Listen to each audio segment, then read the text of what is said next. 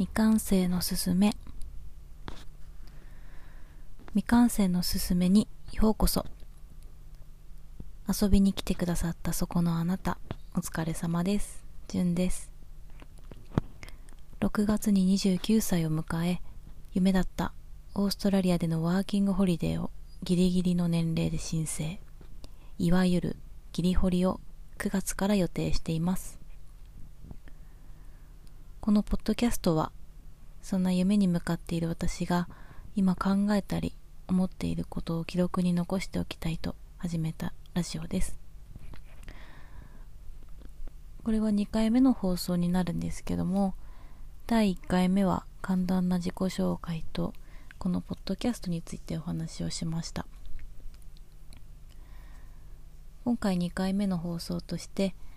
テーマは今の私の仕事とそれに関連した習慣についてお話ししていこうかなと思ってます。興味がある方ぜひ聞いていってください。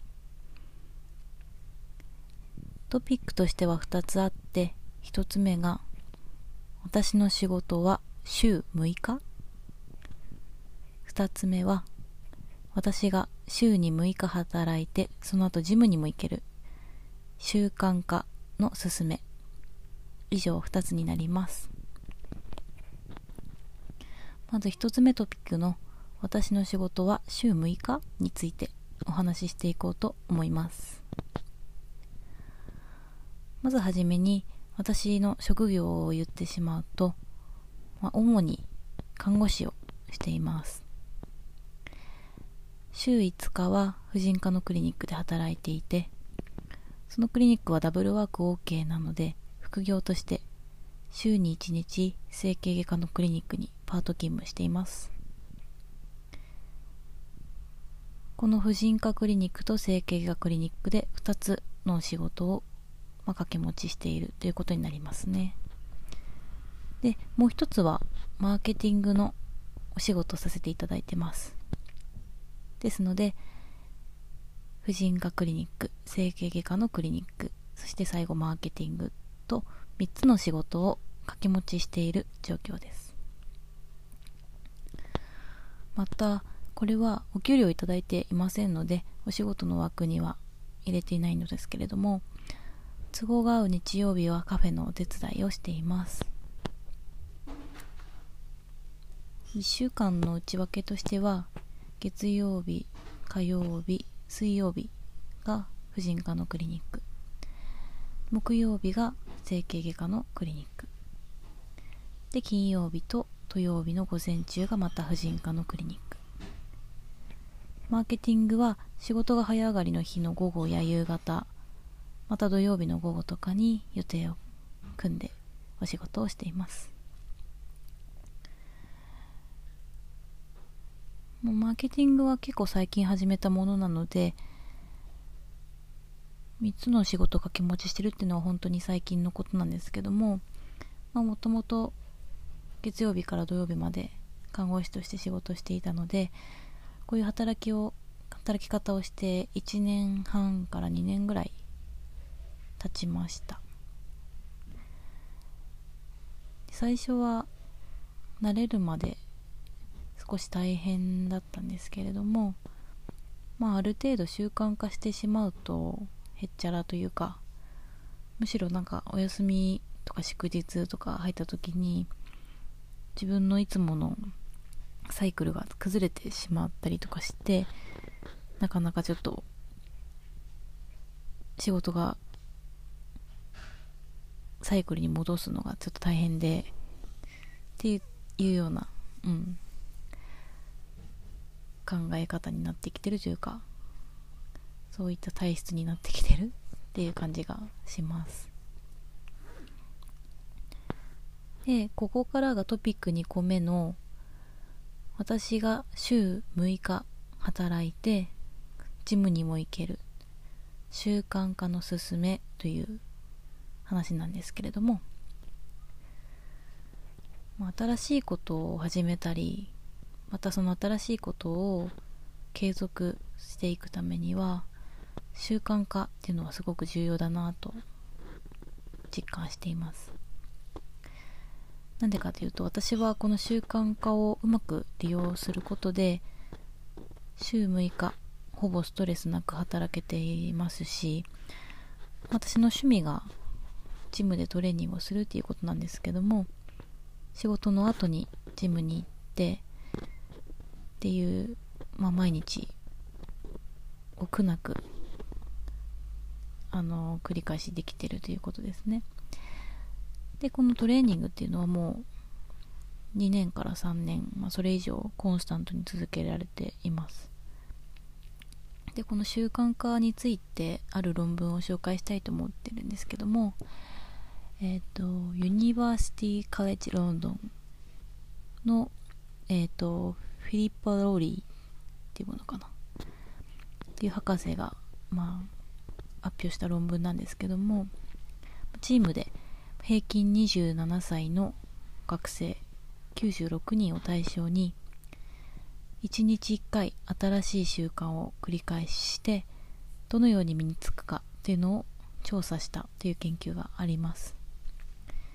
でその結果として習慣が身につくまでの平均日数平均時間は66日。で参加者の間で18日から254日まで個人差があったという論文があります。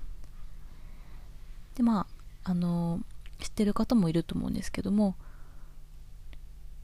習慣化するまでは平均66日あれば新しいことを始め継続していくのが、まあ、習慣化する。っていう説があるんですけれども、まあ、この論文で習慣化するまでは平均66日だよっていうことがまあ分かったんですね。まあ様々な説はあるようなんですけども、まあ、逆に言えば新しく始めようとしてること継続しようとしてることを66日間継続すればそれは習慣になるっていうことだなと思います。まあこれについて私個人の考えというか思っていることを述べ述べますが私のその週6日働いてるっていうことを例としてあげると私はまあ仕事なので仕事となると、まあ、行かなければならないですよね。勝手に自分で今日は休もうとかそんなフレキシブルな働き方でもないので行かなければならないという義務が課せられています。なのでまあ体が辛くても週6日は仕事をし続けなければならないっていうのがあのー、続くんですね、まあ、そうすると、まあ、人間って慣れていく生き物なので、まあ、それが必然と習慣化していっています。なのでまあ週6日働くっていうことは今ではもうそんなにストレスはなく働けてるっていう感じなんですけれどももう一つ例を挙げますけど私はその仕事が終わった後にジムに行っていてまあ週少なくても3日多い時は週5日ぐらいはトレーニングをするようにしてるんですけれどもこれは私が意図的に習慣化させたものなんですね。でこのジムに行くっていう行動は仕事に行くっていうものと決定的に違っています。なぜかというとこのジムに行くっていうのは義務ではないので例えば自分が今日はもう疲れたジムに行くのやめようとか決めてしまったりめんどくさいなとか明日でいいかなっていうふうに自分で行動を決めてしまえるんですね。でこれであの結局ジムにずるずるずるずる行くことはなく結局あの三日坊主になってしまう、まあ、これがそのいわゆる三日坊主っていう理由になってるのかなと思うんですけれど。ではどうして私がこのジムに行くことを習慣化することができたかというと仕事が終わってからそのまま家に帰ったりとかせずに仕事場付近のジムに直行するようにしました。でそのジムに直行するためには荷物とかいろいろ必要なのでトレーニングに必要な荷物は全て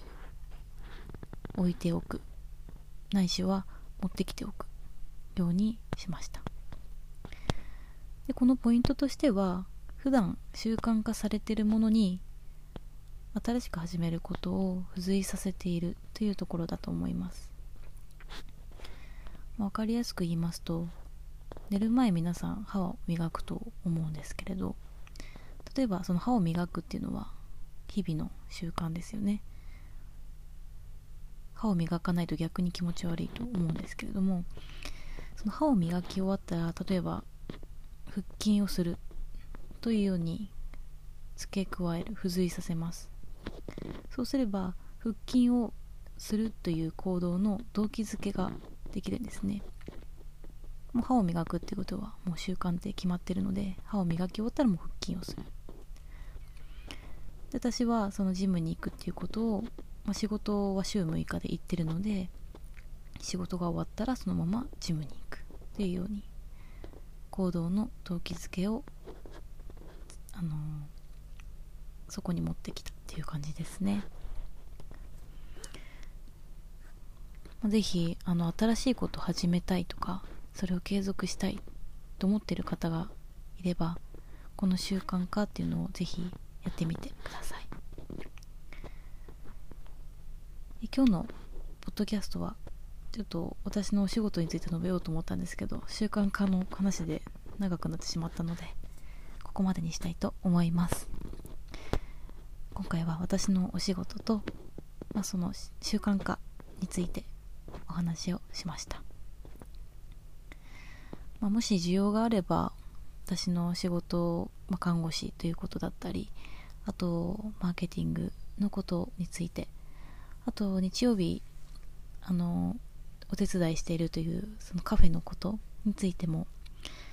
機会があればお話しできればなと思っています、えー、ポッドキャストの内容についてまた私についてでも何かメッセージがある方いらっしゃれば匿名でメッセージが送れるマシュマロという質問箱のリンクを概要欄に貼っておくのでそこからぜひ送ってください。また私の SNS も概要欄に貼ってますので皆さん遊びに来てください。では第2回目のポッドキャスト終わりたいと思います。聞いてくださったあなたありがとうございました。また遊びに来てください。バイバイ。